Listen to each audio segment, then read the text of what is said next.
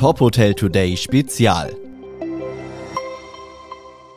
Verlagsleiter Jan-Peter Kruse hat mit Markus Fränkle, dem Inhaber des Hotels Der Blaue Reiter in Karlsruhe und Geschäftsführer des Beratungsunternehmens Vorreiter Consulting gesprochen. Markus, wie ist deine Neugründung Vorreiter Consulting gestartet? Gibt es Projekte, zu denen du schon was sagen kannst? Projekte gibt es schon. Sagen kann ich dazu noch nichts, aber ähm, in naher Zukunft äh, kann ich dazu mehr sagen. Wir, es ist sehr, sehr gut gestartet und äh, wir sind in Gesprächen mit, mit einigen Kollegen, äh, die Beratung brauchen oder Beratung möchten und äh, sind sogar schon über Deutschland hinaus ins, ins, im Ausland vertreten. Jetzt habe ich gesagt, deine Neugründung Vorreiter Consulting, ihr seid aber mehr, es bist ja nicht nur du. Es ist ein Netzwerk, oder? Genau, wir sind ein Netzwerk aus verschiedenen Kollegen, ähm, auf die wir immer wieder zurückgreifen. Jeder von, von den Kollegen hat so sein Spezialgebiet und aus diesem Grund können wir natürlich sehr, sehr viele Dinge äh, abdecken. Warum der Name Vorreiter Consulting? Gut, wir wollen Vorreiter sein. Ähm, die Kollegen und auch ich empfinden, dass wir Vorreiter sind. Wir, wir, wir machen sehr viel auch für die Branche. Wir denken auch gerne vor. Und aus diesem Grund äh, kam dann der Name eigentlich uns sehr passend vor. Vorreiter bist du ja auch bei der Einführung der Vier-Tage-Woche. Die hast du in deinem Unternehmen getestet und führst sie jetzt ein. Wie waren da die Erfahrungen in der zweimonatigen Testphase? Die Erfahrungen waren, waren wirklich sehr, sehr gut. Ähm, die Mitarbeiter haben das sehr gut angenommen. Wobei am Anfang, muss man sagen, gab es etwas Skepsis. Es ist immer klar, wenn was Neues kommt, sind die, sind die Mitarbeiter immer etwas äh, skeptischer. Aber äh, nach diesen zwei Monaten Probelauf kann man sagen, dass wir alle überzeugt haben und alle auch zufrieden sind mit, mit dieser neuen Regelung, dass sie vier Tage arbeiten und dann auch drei Tage frei haben werden. Was würdest du sagen, ist der Hauptvorteil? Der Vorteil ist ähm, ausgeruhte, konzentrierte Mitarbeiter, die meiner Meinung nach motivierter an die Arbeit gehen, wenn sie, wenn sie wissen, dass es in vier Tagen, dass sie in vier Tagen ihre Arbeit machen und drei Tage äh, frei haben. Denn wir müssen einsehen, in, in, in unserer Branche arbeitet man nicht nur acht Stunden am Tag, sondern äh, teilweise auch etwas länger. Und auch gerade um Überstundenaufbau vorzubeugen, haben wir diese äh, Vier-Tage-Woche gemacht. Und wie gesagt, ich verspreche mir davon weniger Überstunden, zufriedenere äh, Mitarbeiter. Und wir sind da, glaube ich, auf einem guten Weg. Und ich glaube auch, dass nicht nur wir diesen Weg gehen, sondern einige andere Kollegen in Zukunft auch. Worin lag die größte Herausforderung jetzt bei der Umsetzung? Ja, die größte Herausforderung ist immer, Neuigkeiten oder neue Dinge einzuführen in, in ein bestehendes System. Und dieses bestehende System waren halt diese Fünf-Tage-Woche.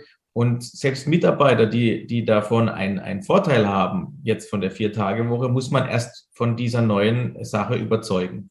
Der Blaue Reiter wurde jetzt erst kürzlich von der HDV als exzellenter Ausbildungsbetrieb 2021 ausgezeichnet. Ähm, was macht eine Ausbildung bei euch aus? Die Ausbildung bei uns im, im Blauen Reiter ist natürlich vor allen Dingen erstmal sehr fundiert. Also wir haben eine relativ niedrige Azubi-Dichte. Das heißt, wir haben sehr viele Fachkräfte, die die Azubis äh, anleiten können. Das ist mir sehr wichtig. Und mir ist auch sehr wichtig, dass die Azubis jede Abteilung im Hotel auch wirklich durchlaufen und, ähm, und auch richtig durchlaufen.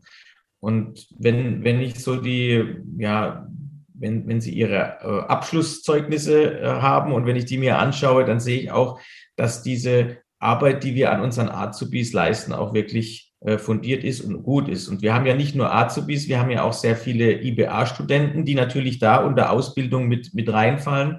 Und auch bei denen äh, fangen wir von Grund auf an, denn das Wichtigste für die späteren Mittelmanagements oder, oder High äh, Potentials sind auf jeden Fall eine fundierte Ausbildung von Grund auf.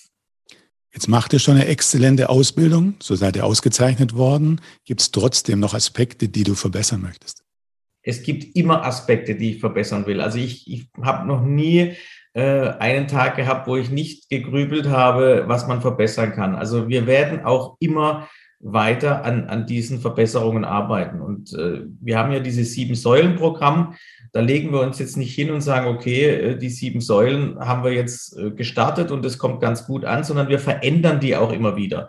Wir merken Dinge, die nicht gut ankommen, die streichen wir raus. Da sind wir auch sehr selbstkritisch. Aber wir, wir streichen nicht nur raus, wir, wir finden dann auch wieder neue Sachen, die die Mitarbeiter motiviert und, und auch fördert. Kannst du ein, ein konkretes Beispiel nennen, was du da noch verbessern möchtest? Genau, also was wir besser machen wollen oder woran ich dran bin an Verbesserung für die Ausbildung, ist auf jeden Fall eine, eine noch klarere Struktur und vor allen Dingen eine, einen Richtungs, eine Richtungsweisung für die Azubis und IBA-Studenten, wann sie in welcher Abteilung sind und wie wir in Zukunft mit ihnen planen. Das ist mir, glaube ich, sehr wichtig und die Kommunikation äh, kann da noch verbessert werden. Zudem habt ihr 2021 auch den Hospitality HR Award erhalten, und zwar für gute Mitarbeiterbindung. Wie lässt sich da euer Konzept beschreiben? Die sieben Säulen, äh, die wir haben, ist natürlich ein ganz großer Anteil ähm, dieser, dieser HR, dieses HR Awards. Ähm, wir sind ja schon seit 2013 dabei, Mitarbeiterförderung und Mitarbeiterbindung zu betreiben. Und ähm, auch hier bei den sieben Säulen sind wir immer wieder dabei, äh, Dinge zu verbessern. Und ich glaube, bei diesen ganzen Säulen, die sieben Säulen, die wir haben, bei der Vielzahl, die wir da auch anbieten, den Mitarbeitern gegenüber, ähm, ist es schon eine, eine Sache, die ähm, dazu beigetragen hat, dass wir erstmal so gute Mitarbeiter bekommen und dass wir dafür dann auch noch den, diesen HR-Preis bekommen, liegt natürlich an, an dieser Arbeit, die nicht nur ich alleine übrigens mache, sondern ein, ein hervorragendes Team an Führungskräften, die diese sieben Säulen auch umsetzen. Sind alle sieben Säulen gleich wichtig oder würdest du eine besonders hervorheben wollen? Ähm, Wenn ja, welche?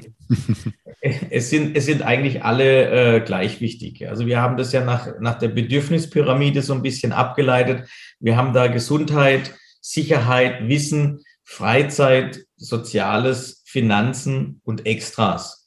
Und ich glaube, alle Dinge, die wir da drin haben, haben schon seinen Sinn und sind im Ganzen einfach äh, harmonierend. Und ähm, ich würde da ungern irgendwas hervorheben oder irgendwas äh, schlechter stellen. In dem Zusammenhang vielleicht die Frage, was ist eigentlich schwieriger, gut ausbilden oder gute Mitarbeiter halten? Die, die Frage ist sehr, sehr gut. Ähm, wenn ich sie mir so jetzt beantworten sollte, ich glaube, es ist, es ist schwieriger, momentan Mitarbeiter zu halten. Das liegt daran, dass die, die Hotellerie in, ein, in einer gesellschaftlichen Problematik ist, dass das Ansehen einfach nicht mehr so hoch ist, wie, wie es früher war. Und da müssen wir wieder hinkommen, dass wir faire Bezahlung für die Mitarbeiter machen, äh, dass, dass wir äh, die Mitarbeiter auch fördern. Und ähm, ich glaube, wenn wir, wenn wir diese Dinge machen, dann ähm, haben wir dieses Problem nicht mehr und dann wird auch das nächste Problem gelöst werden. Und zwar wird es auch wieder mehr Leute geben, die sich für unseren Beruf interessieren. Aber dazu müssen wir alle gemeinsam, äh, da, da, müssen wir gemeinsam dran arbeiten, dass solche Dinge äh, nicht mehr passieren, die in der Vergangenheit passiert sind, dass wir in der Gesellschaft einfach nicht mehr so gut angesehen sind. Also als ich meine Lehre gemacht habe, ähm, hat man immer gesagt, oh, ein Hotelfachmann, der ist äh, sehr angesehen, den kann man überall auch einsetzen. Ähm, der, der ist ein, ja, ja, der ist ein gesellschaftlicher Teil, ja. Und das, was wir momentan haben, ist eher so eine Meidung, dass, dass Eltern ähm, ihren Kindern sagen, geh lieber nicht in die Hotellerie, mach lieber was anderes. Da müssen wir, davon müssen wir wegkommen. Und ich glaube, ähm, mit den neuen äh, Dingen und neuen Planungen, die wir haben, und auch viele Kollegen haben, ähm, werden wir das schaffen. Was würdest du diesen Eltern sagen, wenn du ihnen gegenüber sitzen würdest? Warum sollten sie ihren Kindern zuraten, dass sie doch in die Hotellerie gehen sollten? Ich sage immer, die äh, Azubis, die sich bei uns bewerben oder IBA-Studenten, sage ich immer dazu, das ist jetzt der beste Zeitpunkt, Hotellerie zu lernen. Es gibt keinen besseren Zeitpunkt, denn wenn sie fertig sind, wird die Hotellerie grundlegend anders sein. Es werden andere Gehälter bezahlt, die Arbeitsbedingungen werden anders sein. Also die Hotellerie ist in so einem Umbruch und ist natürlich jetzt schwierig, klar, in, in, in einer Krisenzeit äh, eine Lehre in, in einer Branche zu beginnen, die von der Krise natürlich stark äh, gebeutelt ist. Aber es ist einfach nur schlau, denn irgendwann werden wir uns auch wieder erholen und werden ganz andere Erkenntnisse von dieser Krise mitnehmen und werden unseren äh, Mitarbeitern äh, Dinge bieten können, die wir momentan ihnen noch nicht anbieten. Und aus diesem Grund gibt es keinen besseren Zeitpunkt, als jetzt eine Lehre zu beginnen. Was ist das aus deiner Sicht Schöne und Erfüllende an diesem Beruf? Das Schöne und Erfüllende an dem Beruf ist, dass man immer wieder täglich auch vor Herausforderungen gestellt wird. Das sieht man jetzt, aber das hat man auch schon vor der Krise gesehen. Es gibt, kein Tag ist wie der andere. Ich könnte mir nicht vorstellen, in einem Beruf zu arbeiten, wo täglich gleiche Abläufe sind. Natürlich gibt es bei uns auch äh, geregelte Abläufe, aber zu diesen geregelten Abläufen kommen, kommen halt auch immer Menschen dazu und, und Kunden dazu. Und äh, aus diesem Grund ist es, glaube ich, für mich die schönste Branche der Welt, da man immer täglich Herausforderungen hat, positive wie aber auch negative. Aber wenn man die gelöst hat, dann hat man ein, ein wunderbares Gefühl und dieses Gefühl ist unbeschreiblich und kann kein äh, anderen Job der Welt ersetzen. Der Mensch steht bei dir im Mittelpunkt. Die Mitarbeiterorientierung ist für dich wichtig. Gibt es auch Grenzen der Mitarbeiterorientierung? Wo liegen sie deiner Meinung nach? Gibt es sie? Es gibt definitiv Grenzen der Mitarbeiterorientierung, wenn der Mitarbeiter nämlich die Dinge, die man ihm gibt, und das machen wir sehr viel, und da werde ich auch oft gefragt, äh, ob Mitarbeiter so etwas nicht ausnutzen. Und da gibt es sicherlich den ein oder anderen Fall, der, der unsere sieben Säulen, unser sieben Säulen-Programm sicherlich nicht als das versteht, was es eigentlich ist. Es ist nämlich eine, eine Gabe für eine gute Arbeit, die der Mitarbeiter leistet.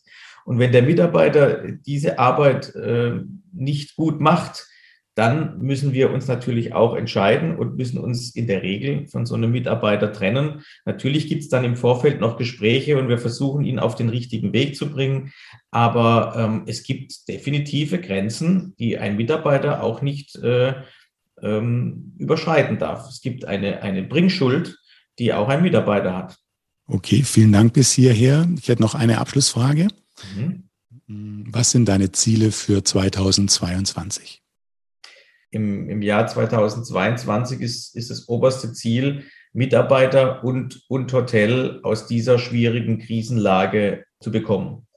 Und ähm, ich denke, da wird uns noch sehr viel Arbeit bevorstehen. Die ersten drei Monate werden, werden nicht leicht werden, aber ich hoffe auf eine auf einen guten April und das ein gutes Geschäft bis, bis Oktober und ähm, mit, mit diesem Flow, den wir dann wieder bekommen, versuche ich auch, das Team so zu halten, wie es ist. Denn für mich ist es wichtig, dass wir als Team zusammenbleiben. Und äh, dann hoffen wir, dass wir alle gesund bleiben. Äh, ist auch ein wichtiger Faktor in meinen Augen. Das heißt, Hygienekonzepte müssen äh, stringent eingehalten werden. Und ähm, dann werden wir auch das Jahr 2022, so gut es geht im Moment, äh, auch erfolgreich bestreiten. Markus, alles Gute für euch und vielen Dank für das Gespräch. Danke dir auch.